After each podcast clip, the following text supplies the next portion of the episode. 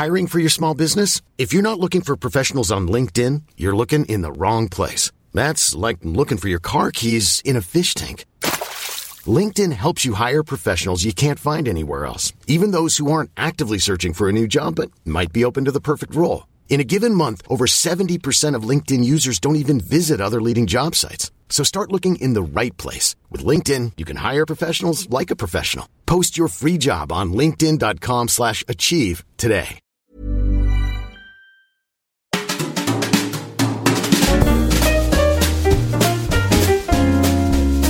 Mise à mal. Les cœurs brisés. Les cœurs brisés. Cœur, on se met un battle de les cœurs brisés. C'est assez intense ce qui se passe là. Oui, vas-y Théo. je- Pardon. Pardon, je t'ai dit vas-y Théo, il dit pardon. Mais alors ça, c'est pour ça que je me faisais marcher dessus dans mon autre relation. Ça m'énerve. C'est que je m'excuse tout le temps. Genre limite, tu ah euh, machin, euh, ah j'ai, oh bah je t'ai trompé huit fois euh, avec ton père. Oh excuse-moi ma chérie. Salut Théo Salut Flo. et bienvenue aux applaudisseurs. Bonjour à tous. Aujourd'hui, on va parler des peines de cœur, euh, le cœur qui fait bobo, le cœur qui fait ouille, La maladie d'amour. les petites blessures émotionnelles ou les grosses blessures émotionnelles euh, qu'on a eues dans notre vie. Euh, et pour ça, on accueille Florent et Tom. Et euh, Florent, je remarque qu'on t'a pas présenté euh, dernier épisode parce qu'on s'est un peu enflammé. On est parti de, de but en blanc. Non, mais moi, on m'a pas, on m'a pas demandé, tu vois, euh, qu'est-ce qui était euh, surprenant chez moi. On- C'est ça. j'ai- même pas dit mon âge, j'ai rien. Je, je crois que j'ai dit mon âge, je sais même, même plus. pas. C'est vraiment vois. on est ignoré. parti, on est parti direct, quoi. Tu as Tu vois. 67 ans en fait. En fait, c'est ça. Et du coup, euh, Florent, est-ce que tu peux nous dire quelque chose qui peut être étonnant la première fois qu'on te rencontre? Alors, ça dépend les milieux. J'y ai réfléchi. Ça dépend les milieux, mais je pense c'est que je suis un énorme fan de foot. Mais vraiment, enfin, bon, on va dire que dans dans les milieux universitaires, quand j'arrive avec ma petite chemise ou mon petit truc tranquille, euh, je pense euh, ils peuvent pas savoir que je connais euh, tous les gagnants de la Ligue des Champions depuis 25 ans, que je connais à peu près. Enfin, je pense que je connais tout le palmarès de la Coupe du Monde. Et je peux dire euh, l'équipe de France actuelle, le parcours de chaque joueur qui a gagné la Coupe du Monde 2018 et même maintenant, quoi. C'est c'est Voilà. vrai que Voilà. objectivement, je je, m'y- je m'attendais pas à ça de toi. Bah voilà, tu Donc vois. euh, très bien. Et c'est Florent qui m'a fait euh, un peu aimer le foot en termes de stratégie, donc merci pour ça, mais, mais vraiment pas au point où je m'y intéresse. Non, même pas. Regardez la Coupe du Monde et c'est tout. C'est ça. Et Tom, je viens juste que t'éteignes... merci Je viens que t'éteignes la soufflerie. Et, et que tu étendes le linge. Et Tom, je veux bien que tu te présentes et que tu dises quelque chose dont on ne s'attend pas de toi la première fois qu'on te rencontre. Euh, que j'aime beaucoup la danse et que je fais de la danse. C'est Voilà. vrai. Notamment, j'ai fait de la danse pendant 16 ans, 17 ans. Et là, c'est je fais des claquettes en ce moment. Voilà. Enfin, pas en ce moment. On l'entend pas, ouais. Et donc si euh, Tom boit plus de trois verres, on peut le voir à l'œuvre. La dernière soirée chez toi, euh, t'avais fait des claquettes. Non mais c'est vrai. Zut. Enfin, tu, tu oui, c'est vrai. j'ai fait de la danse pendant depuis de très longtemps. Ouais. Euh, quel est le cliché qu'on essaie de mettre à mal sans transition, Florian? Bah, le cliché qu'on essaie de mettre à mal, c'est que euh, les, les hommes sont des sans cœur et qu'ils traversent les ruptures, euh, que ça leur glisse dessus comme ça, et que et qu'on a pas mal à notre petit cœur, qu'on s'en fout. Exactement, et que l'effet Bridget Jones c'est le propre euh, des femmes, alors qu'en fait, peut-être que non. Et aujourd'hui, on va essayer de parler de ça. On va parler des ruptures, mais on va aussi parler des des pré-ruptures, des post-ruptures. On va essayer de parler voilà des moments où ça nous a fait mal au cœur. On va pas se limiter que aux ruptures, même si c'est la question qu'on vous a posée sur Instagram. Euh, et peut-être pour commencer cet épisode, bah, on peut faire un, un petit tour d'anecdotes. Vraiment, j'essaie d'être discret en réglant mon micro en même temps, mais j'arrive pas à faire deux choses en même temps. On peut faire un petit tour d'anecdotes. Qui veut commencer? Vas-y, je te laisse. Qui veut parler du moment où il s'est je- fait laminer? Je vais commencer. Ok, Florent. Alors, je suis resté euh, trois ans avec une fille. Euh, et c'est à peu près au milieu de notre relation. Donc ça faisait un an et demi qu'on était ensemble et on s'est séparés. Ok? Euh, on s'est séparés, voilà, parce que euh, on était en études, que c'était un peu compliqué. Et trois mois après, on se revoit, on se recroise, on habitait pas loin, donc on se recroise en sortant du RER. Petit, des petits détails. Et on se reparle. Du coup, c'est vrai qu'on se retchatche un petit peu. Et à ce moment-là, en fait, on était un peu, euh, voilà, on était un peu, euh, on avait fini un peu justement notre période un peu de stress qui avait un peu euh, niqué notre couple. Et euh, on se revoit et puis on se remet à se tchatcher et euh, arrive le moment où l'ambiguïté re- revient assez rapidement. Et en fait, c'est vrai que cette première rupture s'était un peu mal passée euh, dans les, trois mois avant. Euh, et donc c'est vrai qu'on est, elle surtout était un peu, était un peu à tâtons. Enfin un petit peu, voilà, elle était un peu méfiante. Et euh, chose importante, elle me dit que elle ferait, enfin, elle tchatche un petit peu avec un mec, euh, mais que euh, voilà, elle devait descendre euh, dans le sud pour aller pour aller le voir, et, euh, et mais que ça s'était pas fait encore. Donc moi, je sais je sais pas comment vous dire l'état d'esprit dans lequel j'étais, mais c'est vrai qu'on s'était séparés, on était un peu stressés tous les deux. Et là, je me suis dit, ouais, je suis prêt pour un nouveau départ et j'en ai vraiment envie en fait. J'avais réglé certaines choses, etc. Et euh, en fait, euh, pour pour la faire un petit peu vite, euh, on, enfin, on a on a couché on a couché ensemble et moi je pensais que c'était un peu un ok. Euh, on reprend notamment nos valeurs, enfin on reprend un truc, même si on n'y va pas tout de suite en mode euh, couple, euh, voilà. Et en fait, il s'avère que quatre jours après, elle descend du coup en vacances là où elle doit aller dans le sud et elle couche quand même avec ce mec et là où franchement ça a été vraiment compliqué c'est que euh, bah déjà j'ai vu les stories tu vois où je voyais le le, le, le mec euh, Le sexe à du côté mec. Euh, et euh, et après voilà même encore un peu après enfin du coup ça m'a ça m'a laminé genre limite en mode crise d'angoisse tu vois pendant toute la nuit euh, je me levais à 6h30 du matin même 5h du matin donc du coup euh, c'était chiant. Euh, et, euh, et du coup voilà en fait j'ai fait un peu un déni de ça parce que finalement on s'est quand même remis ensemble euh, un mois après. Mais ça m'a repété la gueule et depuis on s'est séparés du coup il y a deux ans donc c'est entre 2015 et 2018 ça m'a repété la gueule à, notre dernière rupture rupture. Et j'ai mis je pense bien deux ans bah, du coup jusqu'à il y a pas longtemps à régler certaines choses et à et à me remettre voilà de, de, de ce truc là quoi. Sur le moment, tu lui avais dit que ça te faisait mal qu'elle descende voir ce mec, ou alors quand elle est remontée de dire bah attends, euh, moi j'ai, ça me fait du mal. Bah justement en fait c'est c'est là où je mets vraiment une distinction justement entre cœur brisé, rupture, euh, blessure émotionnelle et chagrin. Euh, c'est que le chagrin, je pense qu'il passe, tu vois, enfin il passe, il est c'est c'est un, c'est un côté voilà, ça dure deux trois mois, c'est vraiment presque chimique, tu sais sur le enfin, je- vous savez peut-être que j'avais lu un truc comme quoi le, le- la rupture amoureuse c'était identique à un sevrage de drogue en fait. Ah ouais. Ouais, j'avais j'avais j'avais lu ça dans dans, dans un article. Euh, et, euh, et du coup, il y a le côté chimique, ça c'est du chagrin, mais la blessure, c'est que je pense quand il y a eu justement un truc émotionnel plus fort et quand tu parlais, est-ce qu'on se l'était dit? Moi, je, pensais avoir été clair, tu vois, je pensais qu'elle avait bien compris que si elle faisait ça, ça allait me laminer et que ça allait vraiment niquer notre système de valeurs euh, qu'on avait mis en place un peu même assez ex- explicitement pendant notre relation. Et du coup, en fait, c'est ça qui m'a un peu ruiné, c'est que au-delà du côté même, tu vois, tristesse, de se sentir euh, comparé, enfin, ce qui se passe, euh, parce que j'ai écouté, j'ai écouté de façon assidue euh, le podcast sur la fidélité. C'est bien. Allez l'écouter, il est très bien. Euh, tu vois, il y avait, il y avait ce truc-là de, euh, je lui avais dit, en effet, et euh, j'ai l'impression qu'elle a rompu un système de valeurs et que ça, ça, c'est ce qui a fait le plus mal. Et, Et- euh, Est-ce que tu penses qu'elle l'a fait en connaissance de cause? Je sais- Bah, c'est encore un truc qui, qui je pense, euh, qui malheureusement a participé, c'est que ce mec-là, en fait, l'avait dragué ouvertement. C'était un loueur de bateau qui avait genre. euh, Ah bah ouais, t'avais aucune chance. non, mais genre- comme ça, non ouais. mais le, le mec, c'était un, c'était un petit, tu vois. En plus, c'était un petit, plus, bien plus jeune que moi. et Petit bateau. En plus, petit bateau. dire loueur de bateau, on dirait euh, une expression pour dire briseur de couple. Tu vois. Ce Non. mec, c'était vraiment un loueur de bateau. Non mais c'est, je dis loueur de bateau parce qu'il avait vraiment dragué, genre on l'avait vu deux fois et ouvertement devant moi, il l'avait dragué de ouf et ça m'avait foutu en rogne, tu vois. Mais euh, il y avait ses, enfin, j'étais avec sa famille et tout, donc je pouvais pas m'énerver, tu vois. Pourtant, je suis pas vénère, mais là j'aurais pu m'énerver et, et aller lui foutre une tarte. Même si vous me connaissez, enfin Flo et Théo, vous me connaissez, je suis vraiment pas méchant. Euh, mais du coup, ce qui a participé à ça, c'est que bah, le, le mec était euh, l'avait dragué, elle l'a fait. Tu le dis, est-ce qu'elle l'a fait consciemment? Consciemment, si elle a pécho ce mec-là et s'il a fait avec ce mec-là, c'est qu'elle savait que j'étais vénère. Elle savait que ce mec-là, tu vois, il avait, il avait déjà, euh, je l'avais un peu en tête quelque part. Ouais. Tu Et- vois Est-ce que euh, vous, donc vous en avez parlé Est-ce que ça elle l'a conscientisé Est-ce qu'elle a avoué ou ou elle a juste dit non j'en avais envie Elle a fait le prétexte de genre euh, on se devait rien du coup j'ai fait ce que je voulais? Écoute, euh, écoute, ça, en fait, elle, elle l'a avoué évidemment et c'est quelque part excusé, mais euh, en fait, moi, j'étais, euh, j'étais tellement euh, vénère et triste et même euh, jusqu'à maintenant, tu vois, ça reste un truc euh, que je pardonnerai jamais, je pense, que ce sera jamais suffisant. Donc en fait, certainement qu'elle l'a fait, mais elle m'a eu aussi des discours, euh, notamment à la toute fin, justement, euh, toute fin fin de notre relation, euh, de euh, oui, mais tu sais, euh, voilà, euh, la vie c'est comme ça, parfois on, on se fait trahir, enfin, tu vois, il faut, il faut assumer. Et puis, et puis voilà, enfin, un peu en mode, et je la comprends aussi quelque part qu'elle avait pas porté cette culpabilité jusqu'à la fin de sa vie, notamment aussi parce que là je vous le raconte de mon point de vue, mais c'est vrai que ça faisait trois trois mois qu'on était ensemble, vraiment c'est c'est pas le, à la limite le fait qu'elle pécho un autre mec, c'était pas ça, mais c'est que on est couché ensemble, enfin on s'était recroisés, on, est on a couché ensemble, et quatre jours après, elle couche avec cet, homme, cet autre mec-là. Vous voyez, c'est vraiment ce moment-là. C'est pas euh, le- la rupture, le machin. C'est vraiment euh, voilà. Est-ce que euh, tu peux nous... Alors, j'ai deux, deux questions, mais la première, est-ce qu'on peut essayer de de décrire les, enfin, dans ton cas, qu'est-ce que t'as ressenti physiquement, enfin, physiologiquement, la peine de cœur, comment elle, que- quelle sensation ça te, ça t'a procuré, parce que peut-être que c'est pas la même d'une personne à une autre. Comment tu, quand tu dis euh, j'ai eu une peine de cœur, comment c'était toi, ou vraiment dans, Ouais. dans ta poitrine?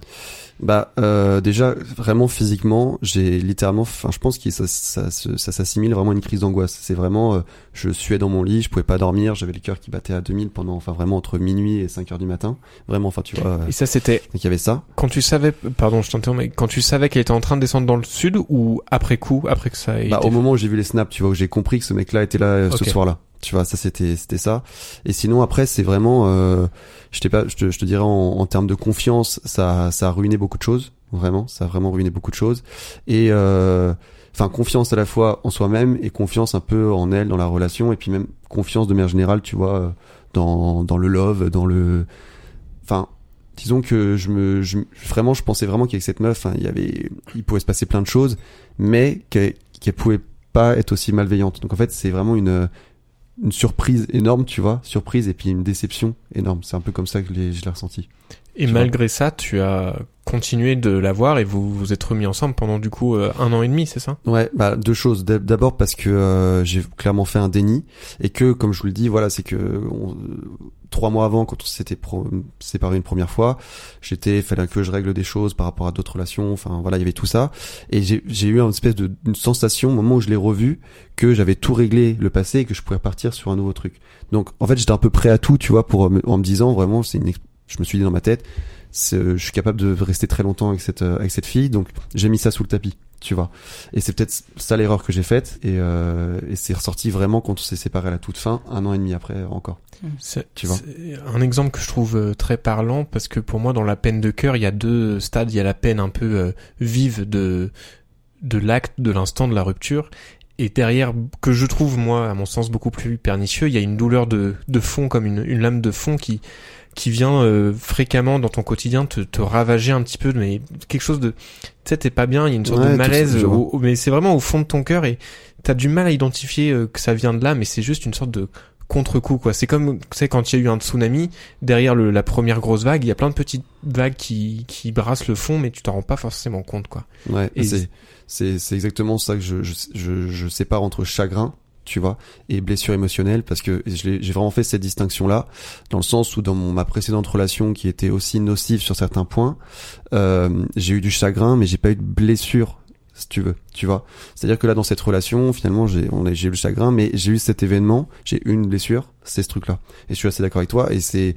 je pense que enfin faut pas peut-être à chaud tu vois se, se, se dire euh, enfin quand t'as du chagrin c'est difficile de faire la part des choses mais c'est vrai que quand t'as ce sentiment là je pense que c'est le moment où il faut dire ok qu'est-ce que ça a touché euh, qu'est-ce qu'il faut qu'est-ce que pourquoi est-ce que ça m'a autant blessé parce que là en l'occurrence je- est-ce qu'il y avait de la compréhension enfin, soit c'est de la compréhension manque de communication ou bien ça fait appel à des choses euh, plus profondes. Enfin dans mon cas c'était c'était ça. Et, euh, et là ça doit être réglé de manière un peu plus euh, réfléchie que le chagrin tu vois Il y avait aussi une composante qui était nouvelle pour toi, qui était ce fait de s'offrir quasiment euh, totalement. Euh, quand tu l'as recroisée, tu t'es vraiment offert à elle. Voilà, on est prêt à repartir. Voilà qui je suis. Voilà ce que je t'offre. Mm. Et le fait que trois jours après, elle nie ça en allant partager votre intimité avec quelqu'un d'autre. Enfin, pas votre intimité, mais toi, tu l'as appris un peu comme une, une intrusion Ouais. dans votre intimité que vous avez partagé de, de faire l'amour trois jours avant.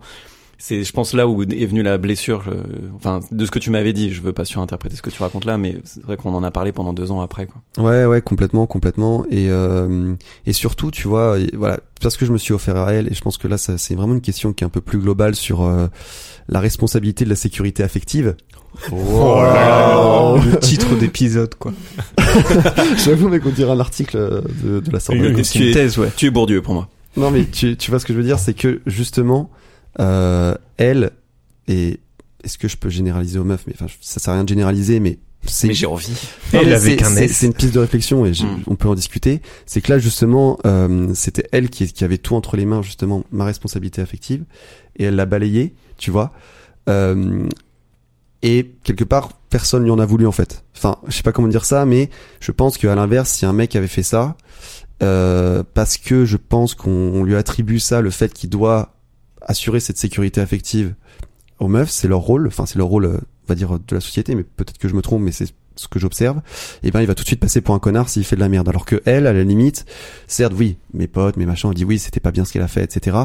Mais j'ai un sentiment que euh, elle, elle avait pas à se remettre en question par rapport à ça. Un peu plus d'impunité parce que du coup un homme doit normalement pas trop souffrir face à ce genre de choses quoi. Enfin selon le, le script. Parce que je, peut-être en tant qu'homme, tu vois, tu dois euh, assurer ta propre sécurité affective, alors qu'en tant que femme, enfin, pareil, c'est des réflexions et des questions.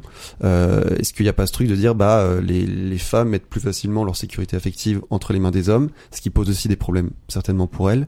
Euh, et du coup, c'est toujours l'homme qui porte un peu, un peu ça. Vous voyez ce que je veux dire? Ouais. Mm. Et ce que tu dis là, c'est pas tant pour le valider, mais c'est des observations que t'as faites euh, générales de, qui sont genrées dans la société. C'est ça, c'est le côté euh, chevalier servant quoi. Il faut que tu protèges la meuf à tout prix et quitte à encaisser et à faire euh, faire l'éponge.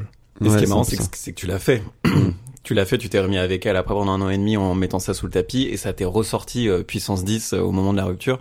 Et je sais que t'as passé beaucoup de temps, toi, célibataire, après, pour essayer de faire le deuil, de comprendre ce qui s'était passé pour toi, d'essayer d'en revenir pour pas que ça se repasse. Pour vraiment finir l'anecdote, justement, ce que tu parles de la fin de la relation, c'est que la toute fin de la relation, euh, un mois après qu'on soit séparés, alors je sais pas si je suis très clair dans les temporalités, mais voilà, donc à la toute toute fin de notre relation, un mois après, c'est elle qui revient vers qui revient vers moi en mode j'ai encore des sentiments pour toi, et là je fréquentais une fille à ce moment-là, et euh, en lui disant que moi je fréquentais une fille, elle m'avait euh, elle m'avait un peu détruit, enfin tu vois en disant ouais mais comment ça se fait, tu tu fréquentes une fille, etc.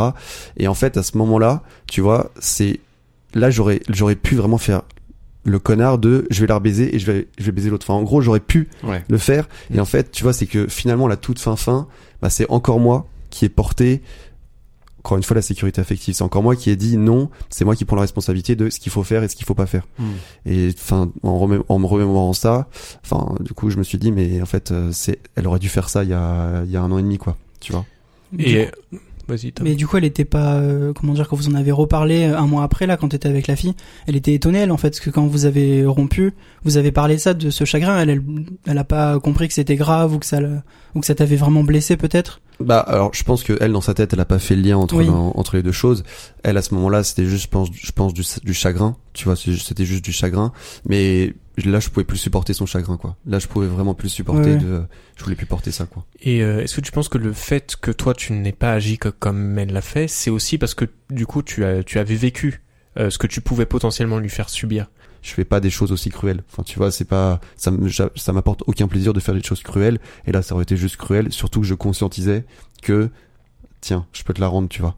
Ouais. Ça ça aurait été juste de la vengeance pure. T'as pas fait œil pour œil quoi. Enfin, Non là c'est pas ce que je voulais faire. Mais surtout de ce que tu dis, c'est que c'était très conscient de sa part parce que tu l'as pas appris parce qu'elle te l'a dit, mais tu l'as appris en regardant des stories ou sur Snapchat, où elle était à peu près sûre que t'allais tomber dessus et que, Ouais, c'est public, et que, et que t'allais mal le prendre ou que des gens en commun peut-être allaient le voir aussi, donc c'est Merci c'est de assez, mettre assez en mauvais de, de sa part, je trouve.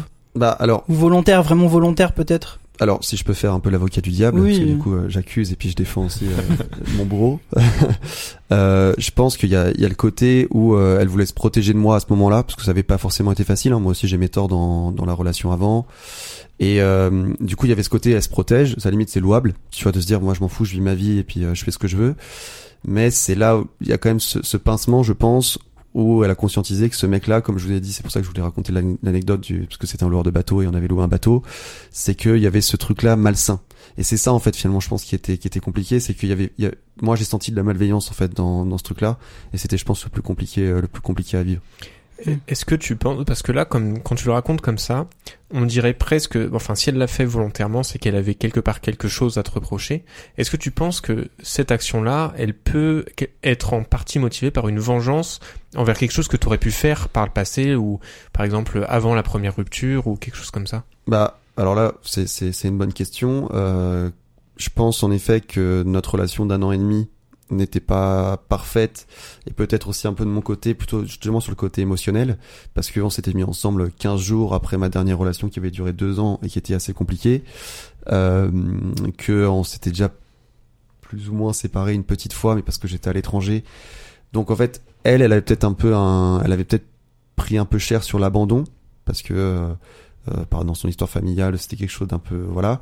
Donc peut-être que moi j'ai j'ai peut-être promis des choses enfin où j'ai donné la sensation que je pouvais promettre des choses euh, que je pouvais pas tenir mais enfin de- pas pour me justifier ou quoi mais parce que je j'avais pas encore suffisamment d'expérience donc euh, T'y croyais en fait. j'y croyais et tout mais c'est vrai que peut-être que moi je lui ai donné beaucoup de chagrin. Est-ce que c'était une blessure? Je pense que elle aussi elle le conscientisait peut-être pas autant donc euh, peut-être que j'ai débordé un peu sur la blessure mais j'ai envie de te dire pas peut-être peut-être pas au point de comme ça de faire un, un événement si marquant tu vois c'est c'est ça le truc c'est que tu sais il y a un côté quand quand tu fais ce genre de choses c'est un vrai coup de poignard quoi Moi, ça m'est déjà arrivé de paniquer euh, face à une potentielle souffrance que je voyais venir, de faire un peu n'importe quoi pour me préserver, mais certainement pas d'aller le raconter ou de le mettre publiquement sur Insta. Oui, ou voilà. pour euh, donc elle, elle a eu une volonté, je pense, de préservation vis-à-vis d'elle, qui peut être bon saine, enfin en tout cas euh, qui peut se justifier. Mais la deuxième partie d'aller t'attaquer, Ça, ça euh, mesquin, ouais. ouais, il y a quelque chose. Et en même temps, elle devait être dans un tel état de souffrance qu'elle est allée jusque là. Enfin, tu vois, c'était pas non plus, c'était juste. Alors euh, sur le snap, tu vois, c'était juste, elle était avec plusieurs personnes et je l'ai reconnu, tu vois. Oui, Tu vois mais- ce que je veux dire? Comment elle te, elle te l'a dit, tu vois? Moi, j'aurais, je, elle te l'a dit que ça s'était passé. Bah après, c'est moi qui lui ai posé la question le lendemain, tu vois. Ah ok. Et Mais- euh, parce que bah, je vais passer une nuit horrible, quoi. C'est, c'est évident que quand elle a posté le snap, elle savait que tu le verrais.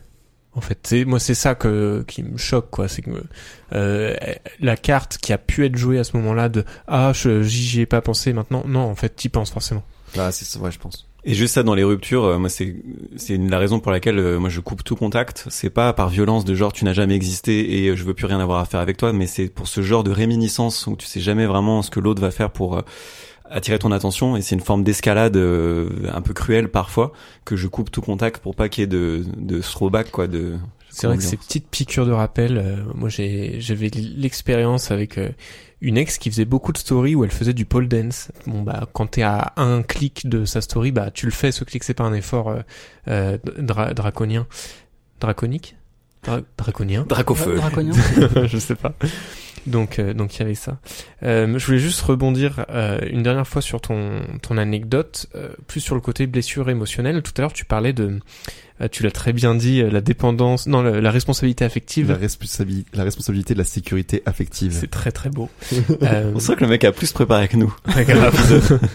Ouais, Et J'ai je- réfléchi là. je me demandais, est-ce que euh, alors cette ce du coup le ce que tu appelles plutôt le chagrin qui qui suit la, le pic de douleur, est-ce qu'il y avait une partie de ce, cette dou enfin t'avais forcément de la rancœur vis-à-vis de de ta meuf. Est-ce que t'avais une partie de, de la douleur qui était euh, enfin de rancœur qui était dirigée vers toi-même parce que justement tu avais baissé ta garde, tu t'étais rendu vulnérable et euh, tu t'y étais euh, brûlé les doigts entre guillemets? Oui, bah, je, je pense que oui. Euh, sur le moment, j'ai pu me dire ça. J'ai pu me dire que je j'aurais pas dû baisser ma garde, etc. Euh, après, est-ce qu'il faut, est-ce qu'il faut le regretter, tu vois? Enfin, je veux pas non plus devenir complètement cynique. Je pense que maintenant, du coup, ça m'a aussi apporté de la maturité quelque part. Et on en a discuté avec euh, avec Florian. euh, Ça ça a permis de pointer vraiment des choses, euh, comment je me représentais les relations et quelque part, ça m'a aussi aidé. Enfin, on va dire que dans un coup de poignard, t'es, quand t'as une crise, tu sais d'en tirer les, les bonnes conséquences. Mais notamment une des choses, et c'est pour ça que je vous parlais de la responsabilité, la, la RSA, la, la RSA, on va l'appeler. La RSA. non, mais parce que justement, en fait, je pense que si je me suis un peu laissé faire aussi, c'est parce que justement, euh, j'avais l'intuition. Parce que peut-être qu'elle avait été plus triste que moi euh, trois mois avant, que je m'étais dit, euh, tu vois, parce que j'avais peut-être été trop gentil aussi, tu vois, de me dire, ah bah c'est un peu de ma faute, euh, c'est vrai que j'aurais peut-être dû lui apporter plus ceci, plus cela. Quelque part, peut-être que je, je me disais que je peux le mériter, Hmm. tu vois. Et c'est ça le truc, c'est qu'en fait, peut-être que je me disais, en fait, la, la zone grise, mais est-ce que je la mériterais pas? Alors que objectivement, je je pense pas. Enfin, tu vois, c'est et c'est pour ça que je, je parle de ça parce que quelque part, euh, moi, c'est un truc qui qui qui, qui, je pense a été stru- structurant depuis euh, depuis dix ans euh, que je suis dans le game. Depuis le 10 ans que je suis plus puceau. bah que euh, justement ça a toujours été en fait un, un principe de ça de me dire c'est moi qui dois prendre ça sur moi quelque part tu vois c'est moi qui dois qui doit être bien c'est elle doit se sentir bien avec moi et moi je peux encaisser tu vois et je dois je dois encaisser même Je comprends euh, tout à fait. Moi, enfin, je me reconnais beaucoup dans ce que tu décris là. Et merci d'avoir pointé le fait que c'était peut-être lié aussi à un biais de la société, ce côté un peu, euh, on doit protéger les femmes, parce que je l'avais jamais vu sous cet angle. Mais j'ai été pendant longtemps en relation, euh, enfin pendant cinq ans et demi. Et vu que c'était ma première relation, elle, bon, elle allait pas pas toujours bien, mais, mais enfin pareil. Similaire à ce que tu décris, des problèmes d'études, d'orientation, de je sais pas trop ce que je veux faire, un peu de dépression, tu vois, mais comme euh, tout le monde qui se lance dans la vie active et qui a des doutes. Et moi, j'étais dans une posture où je me disais, en fait, cette meuf, je l'aime tellement que euh, je peux tout encaisser pour elle.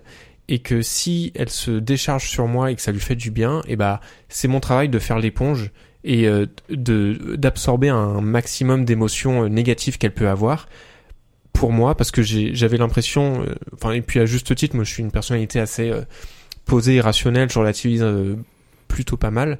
Donc j'avais une plus grande capacité d'absorption de négativité on va dire. Si, si je peux rebondir justement par rapport à ça. Euh, est-ce que ça du coup tu mettais un peu sous le tapis certains griefs que t'avais? Est-ce que t'avais tu tu par exemple t'acceptais des choses mais même sur le moment, tu disais bon, c'est mon rôle de le faire, mais euh, je sais que je suis pas ok avec ça, et peut-être que à force d'accumuler, ça t'a un peu plombé. Ah ouais, c'était pire que ça. Enfin, c'était même pas que je les mettais sous le tapis, c'était quasiment du déni en fait. C'est que il m'a fallu euh, cinq ans et demi et une rupture pour me rendre compte, et euh, pas sur le moment, hein, pour me rendre compte, mais tu vois, euh, deux ans plus tard, enfin, même encore aujourd'hui, je réalise de, de, ce que j'ai vécu, et je me suis rendu compte beaucoup plus tard de tous les petits trucs que j'avais accepté et qui sont en fait euh, inacceptables, mais des choses qui paraissent anodines dans une vie de couple parce qu'elles se répètent, parce que en fait il y a une certaine fréquence qui fait que tu, ça devient une banalité, une routine. Et des, des petits euh, trucs mais tout bête de manque de tact de sa part ou euh, et des choses en fait que comme tu le disais tout à l'heure moi j'ai aussi appris et je le tolérerai plus. Je serais prêt à donner de ma personne mais pas autant. Et d'ailleurs c'est un autre sujet parce que dans ma nouvelle relation j'ai tendance à pas trop baisser ma garde à cause de ça aussi parce que j'en ai fait les frais. Donc comme quoi euh, bon euh, c'est pas genre euh, on fait une fois une erreur et après c'est parfait. C'est genre on, a besoin d'affiner au, fur et à mesure. Mais il y a beaucoup de choses que j'ai mis sous le tapis effectivement. Et j'ai beaucoup souffert de ça mais a posteriori. Je pense qu'il y avait un mal-être sur le moment mais qui était beaucoup plus profond parce qu'en fait vu que j'étais dans le déni je ressentais des trucs j'étais pas bien d'un point de vue de ego confiance en moi tout ça. Je me suis effrité mais c'était tellement un processus très très lent tu vois. C'est comme quand euh, je sais pas euh, l'eau qui arrive à creuser une caverne dans la terre c'est goutte par goutte ça fait des dégâts euh, hallucinants vu que ça creuse la roche mais en fait on s'en rend pas compte au fur et à mesure. Et c'était exactement ça. C'est que dans mes cinq ans et demi de relation en fait à n'importe quel moment où tu m'avais tu me demandais comment ça allait j'ai bah ça va il y a des hauts et des bas mais ça va. Mmh. alors qu'en fait avec le recul je, je, dirais mais non ça, ça n'allait pas pour plein de raisons qui sont aussi les miennes d'ailleurs euh, mais ça n'allait pas. Sauf que sur le moment, j'étais tellement euh, amoureux et tellement dans ce rôle de d'éponge que euh, que je prenais cher, mais sans m'en rendre compte.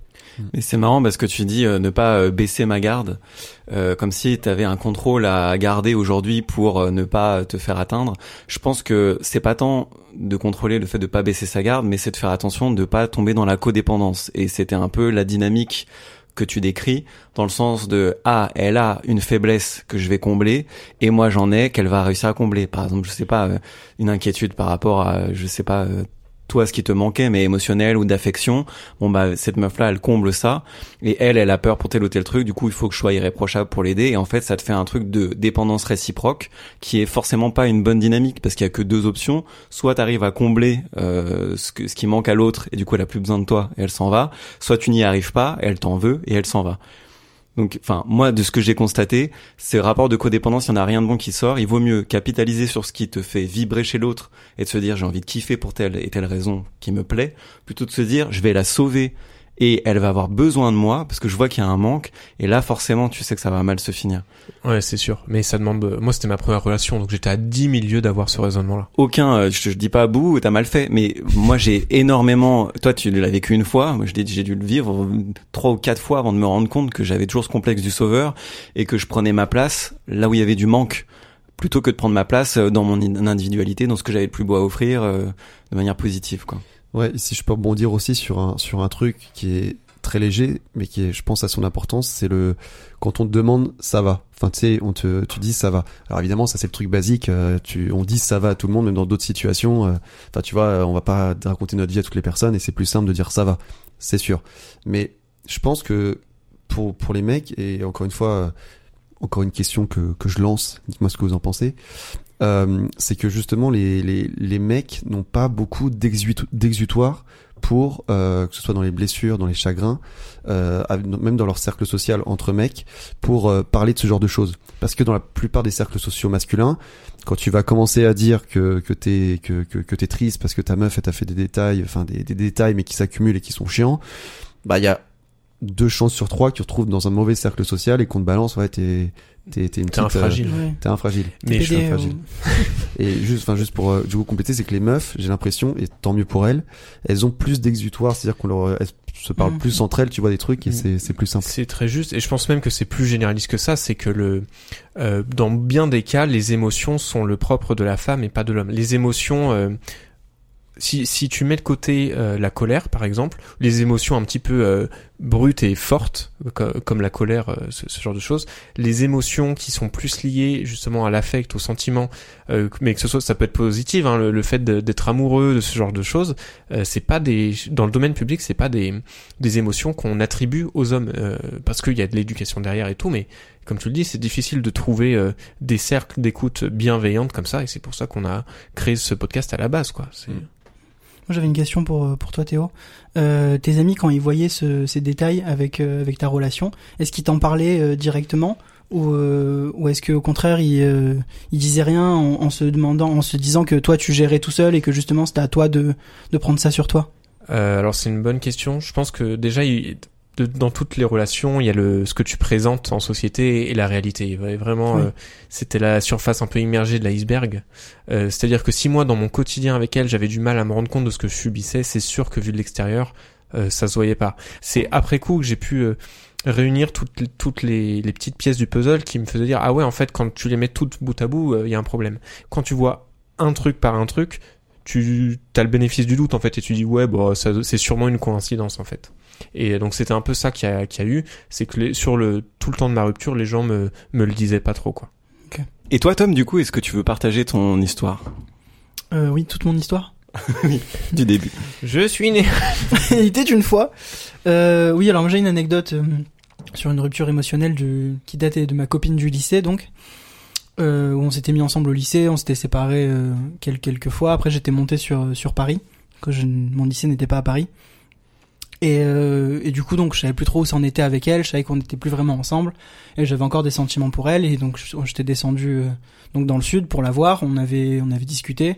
Euh, on parlait un peu de, de, de plein de choses et moi j'étais un peu stressé à l'idée de lui demander justement notre relation où ça en était et je pensais vraiment qu'on était sur la sur la même longueur d'onde ou qu'il y avait quelque chose aussi donc je après de, de nombreuses minutes de, de stress je me lance je lui dis voilà je voulais savoir où est-ce qu'on en était tous les deux. Et euh, sa réponse ça m'a beaucoup choqué parce que c'était pas du genre euh, non on en est on en est nulle part ou j'ai besoin de temps ou quoi. Elle était vraiment étonnée que je lui pose cette question. C'est-à-dire pour elle elle était vraiment passée à autre chose. Et euh, il y avait plus rien du tout du tout entre nous. Et ça m'a tellement choqué quand elle fait euh, quoi entre nous, c'est-à-dire euh, ça m'a tellement choqué que que genre ça m'a vraiment fait un énorme coup. Euh, ça m'a vraiment euh, fait une blessure, je pense émotionnelle aussi. Même si sur le coup je pensais que c'était du chagrin. Après j'ai eu du mal à, à m'en remettre de ça en fait. Et je me suis aperçu à ce moment-là que bah, que je l'avais beaucoup blessée aussi. C'est pas c'est pas elle, euh, même si euh, c'est elle qui m'a qui m'a comment dire qui m'a blessé à ce moment-là. Ça c'est vraiment plus moi on va dire qui lui avait fait du mal ou qui avait mis de la distance euh, parce que j'étais parti étudier euh, sur Paris et que ben, je la contactais moins ou ce genre de truc, je communiquais moins avec elle et j'avais mis un peu de distance au fur et à mesure. C'est vraiment à ce moment-là où je me suis aperçu à quel point euh, je l'avais blessée et à quel point on était totalement euh, sur une longueur d'onde différente. Et, euh, et j'ai vraiment mis du temps à m'en remettre de ça, c'est-à-dire qu'à pendant un an ou deux, je pense, à chaque fois que je quittais le sud pour retourner sur Paris, dans le train, à chaque fois je, je pleurais dans le TER pendant ouais pendant quel- quelques bien je pense un an ou deux. À chaque fois ça me faisait pleurer ça me faisait un coup émotionnel en me disant euh, en me disant je, je sais pas pourquoi je repensais à elle précisément à ce moment-là parce qu'après j'avais plus de contact particulier ou alors c'était vraiment très cordial ou j'avais plus de sentiments pour elle non plus. Mais à chaque fois je, je me disais euh, putain c'est vraiment le comment dire j'ai été blessé en fait par elle j'ai vraiment une blessure émotionnelle mais c'est à cause de moi en partie. Et du coup j'ai vraiment fait du mal à cette personne et il faut dans mes autres relations il faut plus que je fasse du mal parce que là je souffre actuellement euh, parce que on, on a à cause de moi en fait on s'est vraiment euh, comment dire éloigné. Je m'en suis pas aperçu ça m'a ça m'a vraiment déchiré quoi. Ce qui t'a fait du mal, c'est qu'elle te nie ou qu'elle nie votre relation. Qu'est-ce qui a, euh, enfin, qu'est-ce qui t'a blessé au moment où elle a été étonnée de se dire bah quoi entre nous bah c'est que je pensais moi qu'il y avait une trace ou qu'il y avait encore quelque chose qui était possible peut-être ou euh, ou que même il, ouais il restait euh, des traces de notre histoire ou que quelque chose était ouais possible. Et euh, elle de son point de vue pas du tout quoi. Genre c'était fini c'était enterré. Et comme du coup je descendais pas régulièrement non plus euh, donc moi je pense que je l'ai dû me faire euh, un deux trois mois peut-être on va dire d'illusion euh, avant que je la revoie où il y avait peut-être une possibilité ou ou encore euh, quelque chose euh, des sentiments qui restaient pour elle. Et euh, alors qu'elle vraiment elle avait arrêté quoi. C'est ça qui m'a rendu triste, c'est de me dire ah ouais vraiment je suis complètement à côté de la plaque. je m'attendais pas du tout à cette réponse là quoi. Et euh, vous êtes restés combien de temps ensemble avant Euh, ça on est resté euh, au lycée à peu près deux ans ensemble avec des, des petites intermittences. Deux ans au lycée, ça vaut 15 ans dans, dans Oui, la tout vraie à fait, vie, hein. tout à fait. C'est- vrai que c'est le premier amour comme toi Théo, c'était ta première meuf, t'as un truc où c'est décuplé. euh. Oui oui c'est ça, c'est décuplé. euh. Et euh, j'entends beaucoup ce côté. Toi, ce qui t'a fait mal, c'est le différentiel entre l'espoir que tu avais de de colmater euh, les, les failles de, de ta relation et euh, et euh, son point de vue à elle qui était euh, arrêté, euh, net et précis, c'était fini. Oui c'est ça, c'est qu'elle elle était très sûre d'elle alors que moi j'étais plus dans un flou euh, sentimental alors qu'elle pas du tout quoi. Ouais, moi, je me revois quand, quand je me je, je me suis fait larguer. Euh, c'était j'ai mais vraiment en plus première fois que tu te fais larguer, j'étais vraiment euh, vulnérable quoi. Je je sais je connais pas les codes et j'ai dit mais comment ça tu penses pas qu'il faut juste en parler et essayer de voir comment on va faire? Elle a dit non, euh, je changerai pas d'avis quoi. Et genre c'était tellement euh, tellement dur et je pense que ça ça m'a fait plus de mal que la rupture, c'est qu'en fait limite même si au fond de toi t'es convaincu que ça marchera pas sur le long terme, t'as peut-être besoin de ce petit sas de doute et de décompression entre guillemets pour euh, préparer un petit peu ton ton deuil quoi parce que sinon c'est tellement violent il y en a un qui reste en haut de la falaise et l'autre qui est précipité dans le vide Oui, tout à fait, c'est ça, c'est vraiment le, la dureté d'un coup de, de, de ces sentiments qui, qui, est, qui est horrible, quoi. Plus que le, la rupture ou le doute, parce que je savais non plus que ça allait pas s'étendre sur des années ou que c'était un peu fini avec cette, avec cette fille-là, mais c'est vraiment d'un coup, c'était brut, quoi.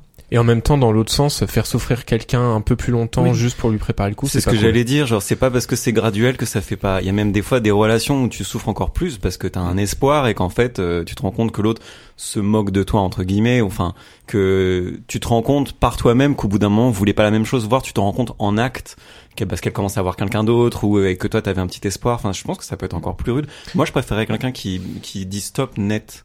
Euh, Moi, je pense que ce qui m'a blessé dans ce cas-là, en fait, c'est pas tellement le le fait que qu'on se donne pas le temps, c'est vraiment que elle, de son point de vue, elle voulait même pas faire l'effort de d'essayer de préserver ce qui était quand même une relation de 5 ans et demi, ce qui est assez long, et se dire mais elle, elle est prête en un claquement de doigts à dire vas-y bah les cinq dernières années on les on les enlève, on s'en fout, on repart à zéro. Et moi j'étais en mode mais c'est c'est beau ce qu'on a et on, on aurait pu essayer au moins. En fait moi c'est ça, c'est juste l'essai qui me manquait, c'était de se dire au moins on dire ok il y a des problèmes viens on essaye et si ça marche pas on aura essayé et ce manque moi c'est ce qui m'a empêché de faire mon deuil euh, plus rapidement je pense c'est le manque de d'avoir essayé de c'est j'ai pas eu de constat d'échec de mon côté mais seulement le, le sien en fait Est-ce que, est-ce que pendant les, les deux trois mois où t'as ruminé, du coup vous êtes, enfin tu t'es Mhm. éloigné les deux trois mois, est-ce que tu gardais ça pour toi ou t'avais quand même des potes à qui tu pouvais en parler aussi, euh, enfin où tu pouvais tout simplement en parler, tu vois, euh, assez régulièrement? Euh, non, je, j'en ai pas trop parlé euh, avec des potes. J'ai pas- Volontairement? Euh, oui, volontairement, oui. Je pense que bah, j'avais pris sur moi aussi, pas spécialement parce que je me disais c'est mon rôle de, mec ou quoi ou d'homme euh, de prendre sur moi, mais juste parce que j'avais pris sur moi parce que je pensais que c'était que c'était facile à faire ou que ça allait aller ou j'avais demandé des, des conseils à une fille de ma classe à qui je m'entendais bien, a rien de, de, de derrière euh, de quand la relation commençait un peu à aller moins bien. Mais à part ça, j'ai pas j'ai pas euh, je me suis pas épanché avec après de quelqu'un, euh, même mes amis proches, j'ai- j'avais des amis proches, filles et garçons, j'en ai pas spécialement parlé. Bah, enfin, je sais pas, après, peut-être que vous, vous en avez aussi des anecdotes euh, là-dessus.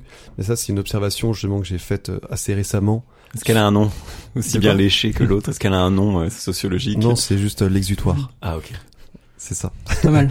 Non, mais en fait, c'est que j'ai cette, cette intuition, parce que en en parlant avec mes amis filles aussi, on est venu cette idée, alors c'est peut-être un cliché, mais voilà, sur le fait que les, le schéma, c'est plutôt les meufs sont très tristes et les mecs reviennent après, tu vois.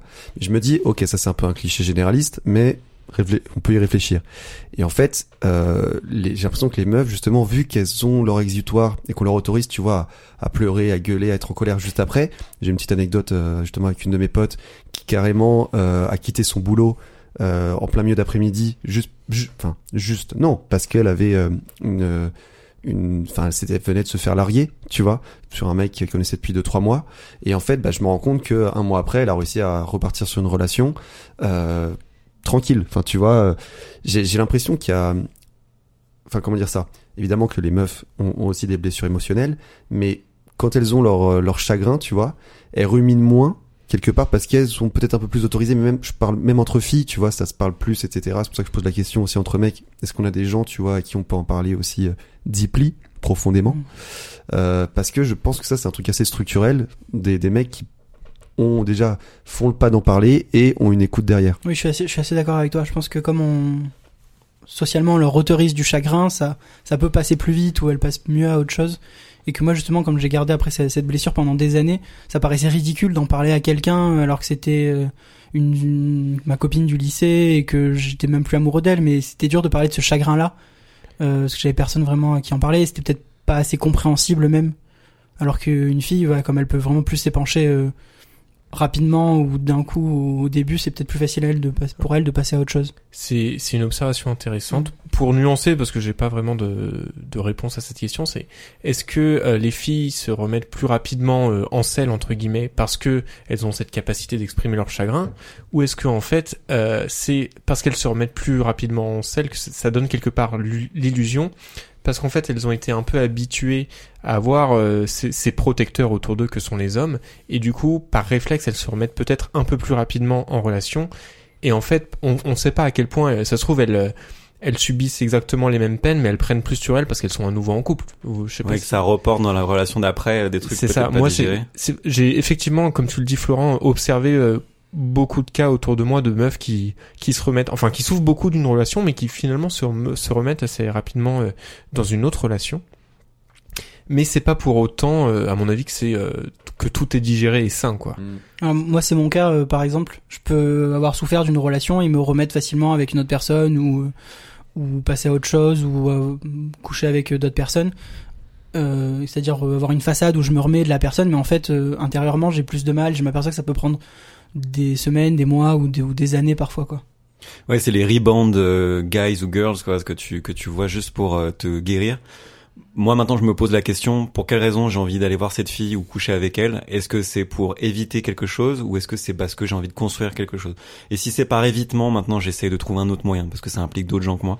Mais pendant longtemps, j'ai essayé de me réconforter dans les bras de quelqu'un d'autre après une relation quoi.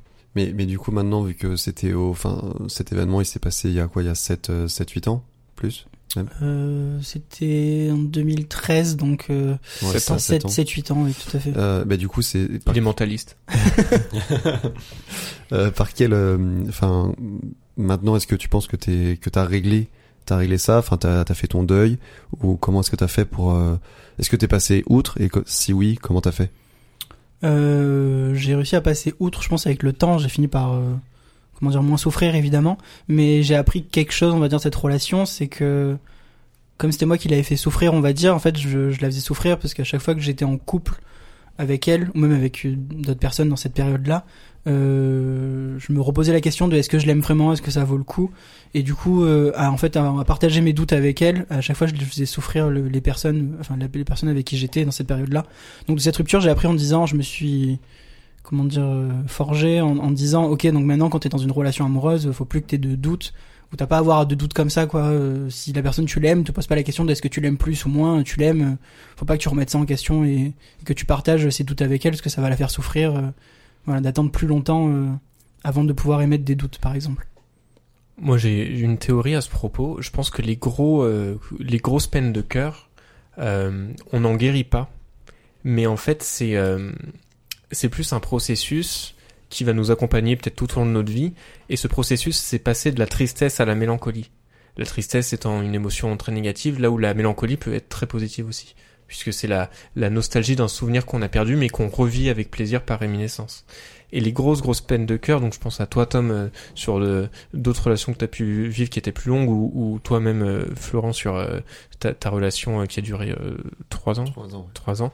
Euh, c'est des choses. c'est- Il y aura toujours des moments dans notre vie où on va repenser à ces personnes-là, euh, parce que euh, on ira à un endroit où on est déjà allé avec elles, ou on pensera à un plat qu'elle aimait, j'en sais rien. Et dans ces moments-là, on aura toujours un petit pincement au cœur, mais tout le le travail qu'on doit faire dans notre vie, c'est de faire en sorte que ce pincement au cœur, plutôt que d'être un pincement qui fait mal, ce soit un, un pincement qui, qui fasse du bien parce qu'on se rappelle d'une époque qui révolue, mais qui révolue aussi pour les bonnes raisons et qui nous a fait parcourir pas mal de chemin. Mais vraiment passer de la tristesse à la mélancolie, je pense que c'est la meilleure solution. Moi, au début, j'étais persuadé que cette blessure, je devais, euh, je devais en guérir et être complètement, euh, euh, enfin, euh, si, en fait, si on continue la métaphore de la blessure, une blessure, c'est jamais 100% soigné. Si, si on te poignarde, euh, tu, tu souffres plus de ta blessure, mais t'as une cicatrice. Et c'est un peu ça. Pour moi, la mélancolie, c'est la, la cicatrice du cœur. C'est tu vas réussir à euh, transformer quelque chose de très négatif en quelque chose qui sera un souvenir euh, pas douloureux, mais mélancolique. Et c'est un travail, moi, en, en, en voyant ma blessure sous cet angle-là, ça m'a vachement aidé parce que je me suis dit, ah ouais, mais en fait, j'essaye pas de revenir à un état d'avant la souffrance. J'essaye de venir à un état d'après la souffrance, où la souffrance euh, s'est convertie en une chose euh, plus douce et plus positive. C'est très beau et, euh, moi j'aime bien cette vision romantique et moi j'essaye d'aller plus loin mais pour moi je dis pas que ton truc est incomplet je dis que moi j'ai besoin d'une étape supplémentaire que j'essaie de faire passer la mélancolie à de la gratitude euh, de me dire qu'en fait je suis heureux que ces moments euh, aient existé. Et quelque part ils sont pas perdus puisqu'ils sont en moi. Et tu vois quand je vais cuisiner je vais repenser à une certaine fille avec qui j'ai énormément fait la cuisine etc et je suis trop heureux d'avoir euh, ces souvenirs là et la dernière fois, j'écrivais parce que je suis un, un artiste maudit, et j'ai écrit euh, les souvenirs qu'on a ensemble sont autant de deuil dont je suis reconnaissant. Oh, c'est très beau. Bah oui, beau. mais parce que je voilà donc Ouais. euh, Mais un copyright, disponible, euh, disponible chez Flammarion. Juste ça. Ça, Juste ça, la ça va phrase. finir en vignette sur, Oh, sur Instagram, ça. Ça, ça finir Ah oui, il faut que ça, faut que je fasse une Ah, quote. On Euh, devrait sortir une maison d'édition, ce serait Flammarion et ce serait que des, des- que des livres on a un peu la flemme de les écrire en entier. Du coup, il y a une phrase, en fait. ouais, c'est ça. les souvenirs qu'on a ensemble sont autant de voilà, Flammarion. J'ai pas fini ma phrase. oh, j'ai la flemme. Euh, et- ouais, donc euh, voilà, je, je, je trouve que c'est un bon moyen de continuer à faire habiter ces relations en soi, euh, de de d'y repenser avec Mais reconnaissance. euh, j'y vois pas une étape en plus parce que pour moi la gratitude c'est le propre de la mélancolie en fait. Tu vois, c'est le côté ah je suis content d'avoir vécu ça et je suis j'y repense avec plaisir parce que je, je l'ai vécu quoi. Eh ben, on dit la même chose alors. Et ben on est d'accord. Viens, on se marie. On fait un podcast. Allez, ça s'appellera comment? Ouais, non. Misa, Mis- c'est. Ouais, ça. Flammarion. Oui, Florent, tu voulais dire quelque chose? Euh, oui, bah, en fait, justement, c'est que moi, je pense pas du tout être romantique. Tu vois. C'est-à-dire que je. Il aime quand ça claque. J'aime comme ça. La, la rétro le le inversé. C'est plus possible. Tu rajoutes une étape à chaque podcast. C'est insupportable.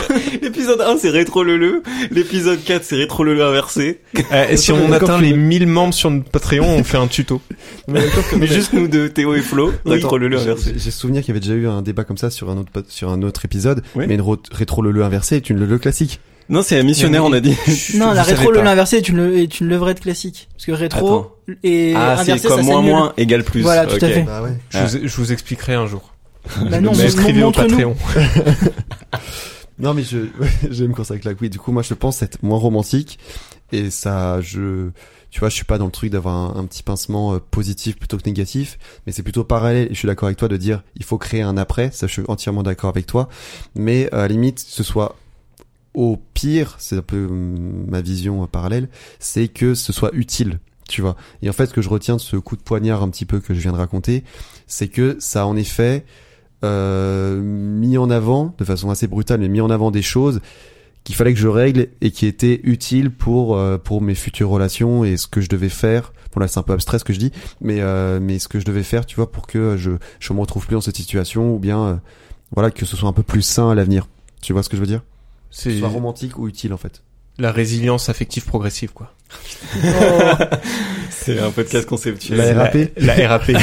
non, je, je suis d'a- je suis d'accord avec toi, mais euh, je trouve que ça empêche pas. Parce que Oui, je partage voilà. un peu le, l'avis de Florent et, et de Théo aussi.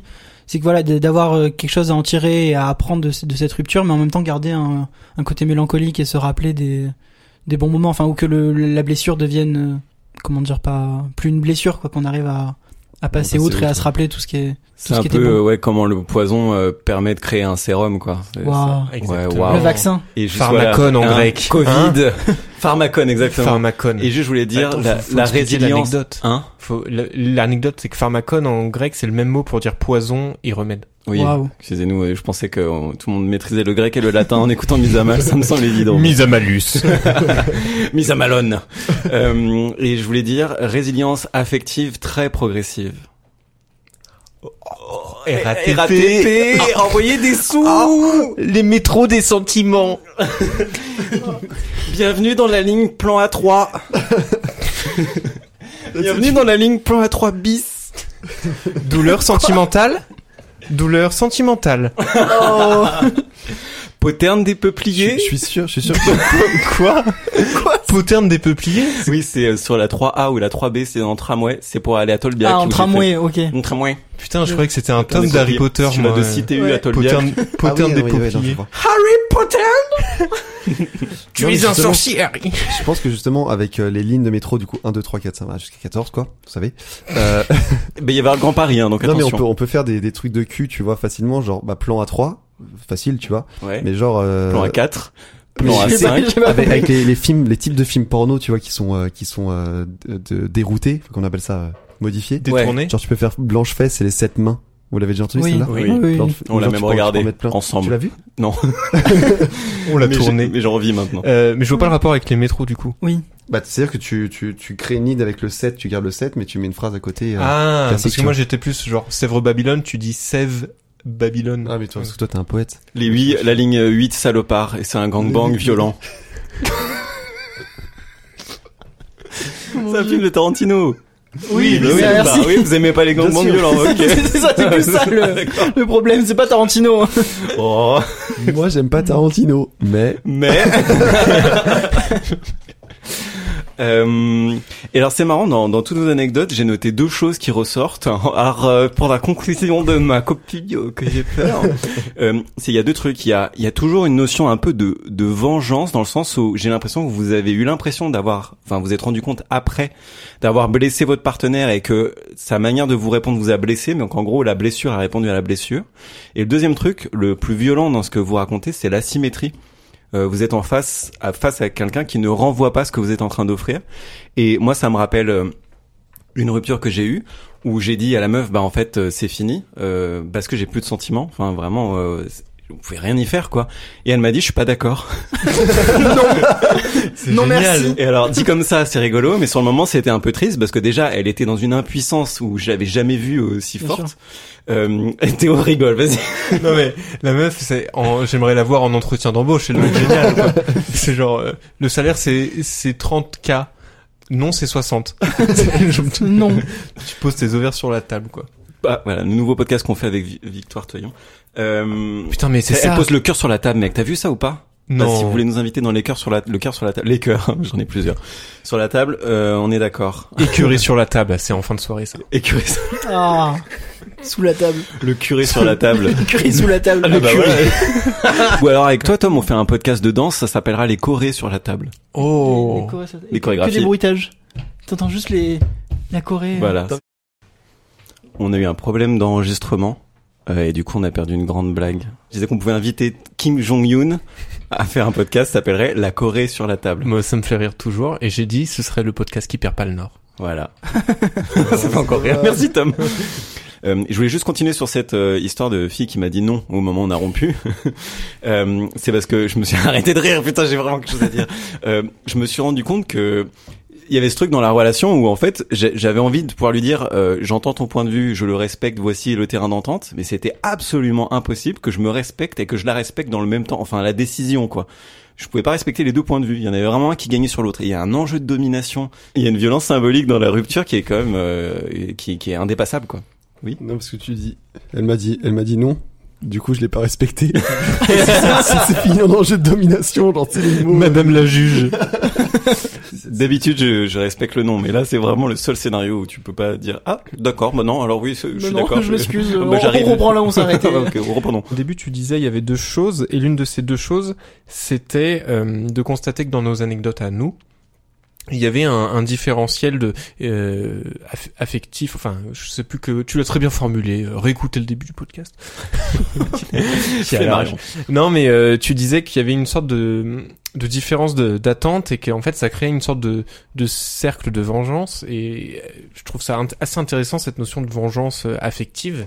Euh, parce que d'un point de vue euh, dans l'organisation euh, en société, c'est un problème. Le cercle de la vengeance qu'on a très vite résolu d'un point de vue du droit, euh, le- l'existence de la justice et des tribunaux permet de, de créer en fait un jugement objectif qui met fin au conflit. Euh, même euh, le, le, je sais pas si vous connaissez l'histoire du bouc émissaire, mais c'est qu'on on, on, on, on filait un, un bouc en Un fait bouc. pour résoudre euh, des conflits qu'on qu'on sacrifiait quoi, Euh, et ça permettait de mettre fin au cycle de violence avec une tierce personne euh, extérieure au, au conflit pour éviter la boucle sans fin. Et donc ça, c'est quelque chose qu'on a très bien fait en société de surtout les conflits civils, mais en fait d'un point de vue sentimental, on ne sait juste pas le faire. On ne sait pas expier euh, la violence euh, affective et sentimentale autrement qu'en renvoyant la balle à celui qui nous a fait du mal ou celle. Enfin, bravo de l'avoir euh, dit en ces mots-là, c'est très clair et, et je pense que c'est aussi pour ça, enfin sans vouloir extrapoler, mais Florent t'a dit qu'après ta relation, t'avais fait une pause d'un an où tu voyais pas les meufs, mais un peu pour te remettre, genre de voir où t'en étais, de, de, guérir les trucs qui devaient être guéris, de savoir là où tu voulais aller, etc. Et on le fait trop peu, mais parce que le célibat est très peu valorisé, parce qu'on a peur d'être, de se retrouver avec soi. Enfin, pour plein de raisons, on a du mal à euh, être soi, euh, enfin, tout seul et de guérir ce qui nous fait peur, et on le reprojette sur la personne qui vient après, et on crée ces boucles-là euh, sans fin, quoi. Moi, il y a dans ma rupture. J'ai jamais autant mesuré l'importance de mes potes et leurs valeurs que dans ces moments de rupture. Et c'est quelque chose de très positif qui m'a mis du baume au cœur au moment de cette blessure émotionnelle. Euh, c'est de voir qu'il y avait des potes qui étaient là pour moi. Je me souviens d'une soirée. Euh, enfin, c'était. J'avais une. Je venais de, de rompre avec euh, mon ex, mais on habitait ensemble. Donc j'avais une pote qui m'avait prêté son appart pour le week-end, et il y a Flo qui était venu. on a fait une soirée juste à deux. Et moi, moi j'étais j'étais en vrac, mais encore dans cette période où t'es tellement t'as tellement pris un mur dans la gueule que que t'es tu réalises pas tout ce qui s'est passé quoi. Et euh, dans ces moments-là, merci, euh, merci à toi Flo parce que je j'ai complètement, enfin, c'est tu, ça m'a mis du baume au cœur et ça aide à relativiser. Et j'ai eu plein d'autres potes, enfin, et je sais pas si vous c'est votre cas euh, aussi parce que et c'est là où je reboucle avec le reste de l'épisode. Euh, pour moi, il y a, y a, cette image un peu de la meuf qui se fait larguer, de euh, ah bah je vais appeler euh, mes copines en pleurant, etc., etc. Peut-être un peu moins dans le cas des mecs, vu que toi Tom ça a pas été ton cas, mais je sais que moi, si j'avais pas eu la béquille de mes potes et j'en ai vu beaucoup à ces moments, dans ce moment-là, enfin ça m'a fait beaucoup de bien et il y avait ce truc où je, sans mes potes, je m'en serais pas sorti. J'avais besoin de bah, pas de pleurer parce que malheureusement j'en étais incapable écouter l'épisode sur les larmes pour comprendre pourquoi. Mais euh, mais il y avait ce côté, bah voilà, moi maintenant que je suis je suis tout seul, j'ai besoin de mes potes quoi. Et ça m'a apporté beaucoup de réconfort de, de me sentir entouré dans ces moments-là. Et euh, je pense que la bromance, euh, c'est cool. ouais non mais. Bah, je, je, pareil, je reviens un petit peu sur un truc que j'avais dit. Enfin, moi, c'est pas vraiment mon cas. Euh, peut-être parce que j'ai, j'ai, cette croyance ou c'est un fait par rapport à mes groupes de potes que on va plus être justement dans, dans des valeurs de euh, faut pas que tu sois un fragile quoi. Tu vois ce que je veux dire? C'est-à-dire que je bah, j'ai, j'ai Flo comme pote, mais euh, mais avec des personnes avec qui je peux en parler, tu vois, avec des garçons, c'est euh, c'est assez c'est rare en fait. Tu vois donc je il y a un risque tu vois que je passe pour un fragile et euh, bah même si euh, plus je grandis, euh, moins je, je, je, m'en fiche d'être fragile ou pas fragile. J'avais pas forcément pas, forcément envie d'en parler comme ça aussi ouvertement quoi, tu vois du risque de parler justement. Mais c'est marrant, mais alors parce que toi, Florent, t'as des t'as des cercles de socialisation très distincts, tu vois, entre moi qui suis un second cercle par rapport à premier que t'avais fait, qui était autour du sport, du foot, etc. Ou peut-être bon, il y a des clichés. Enfin, chaque cercle à son code.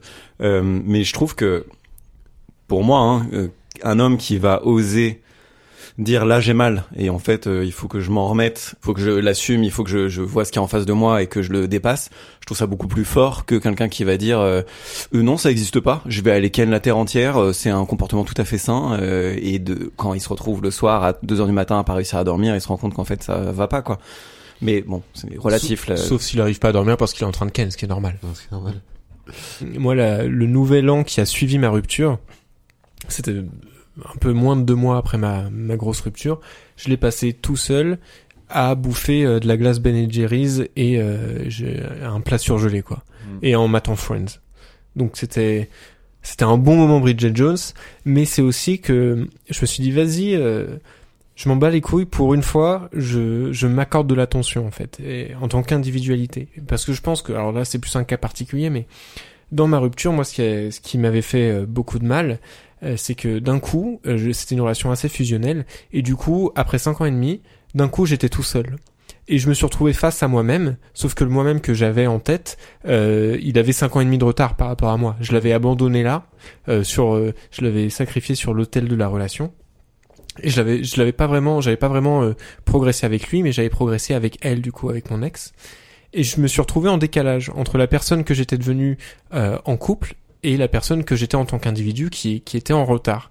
Donc j'avais ce besoin de me retrouver moi-même et de m'accorder en fait euh, toute l'attention que j'avais ignorée pendant cinq ans et demi parce que j'étais vraiment euh, focus sur notre relation, focus sur ma meuf, etc. Et j'ai eu besoin de ce moment euh, Bridget Jones pour m'accorder du, temps pour moi et me dire mais en fait vas-y kiffe, fais ce que tu veux et si ce que tu veux c'est éviter toutes les soirées du Nouvel An et euh, juste bouffer de la glace devant une série, tu peux, t'as le droit et ça ça a été vachement cathartique de se confronter un peu à l'individualité et euh, que j'avais euh, laissé de côté et réussir surtout à se réconcilier avec en disant bah je suis désolé de t'avoir euh, oublié parce que c'était vraiment limite euh, un dédoublement de la personnalité. Il y avait le, le moi en couple qui avait euh, 20, euh, 20 24 ans, je, je sais plus quel âge j'avais, et euh, le moi individu qui, qui avait encore 19 ans en fait. Et euh, ça m'a fait du bien de lui tendre la main et lui dire vas-y euh, c'est bon, je suis à nouveau là et désolé je vais me rattraper quoi pour tout ce que j'ai laissé de côté. J'ai une anecdote où, où j'avais rompu avec ma avec ma enfin ma copine de, de avait rompu avec moi. Et euh, donc j'avais pas voilà changé mes habitudes. C'était c'était une souffrance. C'était c'était un peu dur. Et quelques mois ou quelques semaines après c'est vraiment ressurgi très très fort. Quand j'étais à une soirée dans un bar avec des amis quand on pouvait encore sortir dans des bars. Hashtag Covid. Euh, et, et c'est vraiment ressurgi à ce moment-là où je me dis j'a- j'arrive plus à écouter la personne en face de moi. J'arrive j'arrête pas de penser à ça. Euh, j'ai besoin de souffrir ou je sais pas vraiment de, de un côté catharsis où j'ai vraiment besoin de penser à cette personne et de me faire souffrir ou quoi. Et du coup, je suis parti de cette soirée sans, parler à personne, vraiment parti comme un voleur. Et euh, je suis rentré chez moi, il pleuvait, je me suis mis à courir sous la pluie parce que j'avais envie de de cette souffrance-là, alors même que ça faisait des semaines ou des mois, je sais plus, et que c'est vraiment ressorti à ce moment-là. Voilà, c'est un peu mon seul effet Bridget Jones, mon seul exemple. Et ça m'a un peu étonné parce que je suis pas à avoir un comportement comme ça, mais j'avais vraiment besoin de de courir où je pouvais pas rentrer chez moi et juste aller me coucher, rien faire. J'avais besoin de d'exulter ou de- je sais pas de me faire percuter par une voiture. J'avais besoin qu'il se passe quelque chose de violent euh, à ce moment-là. Et ça t'a fait du, du bien Euh, oui, je pense. Oui, oui, je pense. Oui, je pense. Mais c'est marrant, c'est comme ce qu'on disait tout à l'heure. Je pense qu'il faut oser aller jusqu'au bout de la souffrance, euh, sans aller dans des euh, situations euh, morbides ou tragiques, etc. Mais je pense que c'est important de se confronter à vraiment définir le, le contour de- du continent que- qu'est la souffrance. Et une fois que t'en as fait le tour, tu dis bon bah voilà, il est devant moi maintenant, il est bon parce que tant que t'as une forme d'inconnu et que tu le caches et que ça ressurgit et que t'as l'impression que c'est jamais fini. Enfin, tu, y a une forme d'impuissance face à ça qui peut être vraiment longue à guérir, quoi. Faut, faut l'embrasser, ouais. Et, Ouais. toi- et toi, du coup, des moments Bridget Jones, Flo, t'en as, t'en as vécu? J'ai pas eu de moment Bridget Jones. Si, moi j'ai, oui, j'ai pleuré euh, après une rupture. Le lendemain, je suis allé au travail et j'ai pleuré à mon bureau. J'étais tout seul euh, et j'ai pas fait exprès. C'est vraiment, euh, j'étais en train d'écrire un, truc euh, qu'elle n'avait rien à voir. Ça m'a même pas fait penser à elle et je me suis mis à pleurer sans raison. Et je me suis dit bon bah là en fait, il, il va falloir que ça, c'est une rupture différente de d'habitude. Il va falloir que je l'encaisse et ça va me prendre quelques mois. Mais moi, j'ai ce côté-là de vouloir, j'ai eu ce côté-là en tout cas de vouloir nier et de vouloir faire plein de trucs qui me divertissent. Euh, c'est un peu comme quand on a peur de dormir, on va regarder un film jusqu'à l'épuisement ou ce genre de comportement d'évitement. Au final, ça finit toujours par me rattraper. Et donc aujourd'hui, j'essaye juste de me dire bon bah qu'est-ce qui m'a fait du mal, qu'est-ce qui me reste comme résidu de souffrance, en quoi je peux être reconnaissant, qu'est-ce que je veux pour la suite, comment je me reconstruis? Enfin vraiment poser des questions positives euh, et de pas essayer de, ch- de chercher de me de me, me leurrer moi-même euh, pour sortir de la situation. Les amis, je vois qu'il est 17h49. Moi, je suis chez moi, donc je suis très bien. Mais vous, il va falloir que vous couriez très vite. Ah, mais moi, je dors ici. Je suis en voiture. Euh, Florent, euh, Tom, merci beaucoup de nous avoir euh, rejoints. Merci, Bah, à merci toi à aussi, vous. Flo. Bah, merci à vous. Je te remercie toujours après, mais évidemment, si tu veux, enfin, ben voilà, hein, Théo, il me fait une petite crise de jalousie. Non, mais t'es mon bourreau. Merci à toi, Théo. Merci toujours à toi, un Flo. bonheur. Et d'ailleurs, juste, si on veut jouer bourreau victime, c'est toujours moi qui te remercie. Et puis toi, euh, que dalle. Hein. Mais je me suis fait la réflexion même euh, parce qu'on est trop scripté. Et au début, tu vois, c'est toi qui dis bonjour aux applaudisseurs et moi, je suis un peu frustré. Ah bah dis-le moi au lieu de le dire à l'antenne. euh, tu vois, Non, mais on a l'impression qu'on est un dîner entre amis et tu dis. Et de toute façon, il me baise même plus. Non, mais on, s'en- on s'en fout. Mais euh, faut qu'on faut qu'on arrive à, à changer l'ordre de temps en temps. Et bah Plus d'accord, moi je naturel. pensais que c'était les repères qui faisaient euh, qu'on était bien, mais euh, mélangeons tout. C'est Merci quoi On va à dire toi. salut Théo à la fin. Merci Salut, à toi, Théo. Flo, de cette épi- mise à mal. Bonjour, aujourd'hui je reçois. la boucle sans fin. Bon bah merci beaucoup. Euh, du coup, dans quel sens on le fait Maintenant, je sais plus comment dire. Merci à toi, Flo. Merci à tous nos invités. Euh, on vous embrasse avec. Bah je suis perdu. On vous embrasse avec. On vous applaudit avec le cœur. Bah oui. Et on, et on vous fait des bisous, c'est ça Et, et on vous- non, et on vous applaudit avec le cœur. Ah, mais donc on supprime des phrases. Ah, j'en sais rien. Bah tu vois que t'es perdu. Mais oui, c'est parce que c'est toi qui fais les Eh ben, rôles. au revoir. Changez pas vos rôles. Vous étiez très bien. Bon, ouais, salut. Merci d'avoir écouté cet épisode. on y était presque. Pour manifester votre soutien, on vous invite à nous suivre sur Instagram. Ça compte beaucoup pour nous. De la même façon, vous pouvez vous abonner euh, sur votre plateforme de podcast préférée, notamment sur Spotify, iTunes et Deezer. Et sur iTunes, vous pouvez nous mettre 5 étoiles, ça nous aide à remonter et c'est vraiment un méga coup de pouce. Merci beaucoup. À la prochaine. Bisous.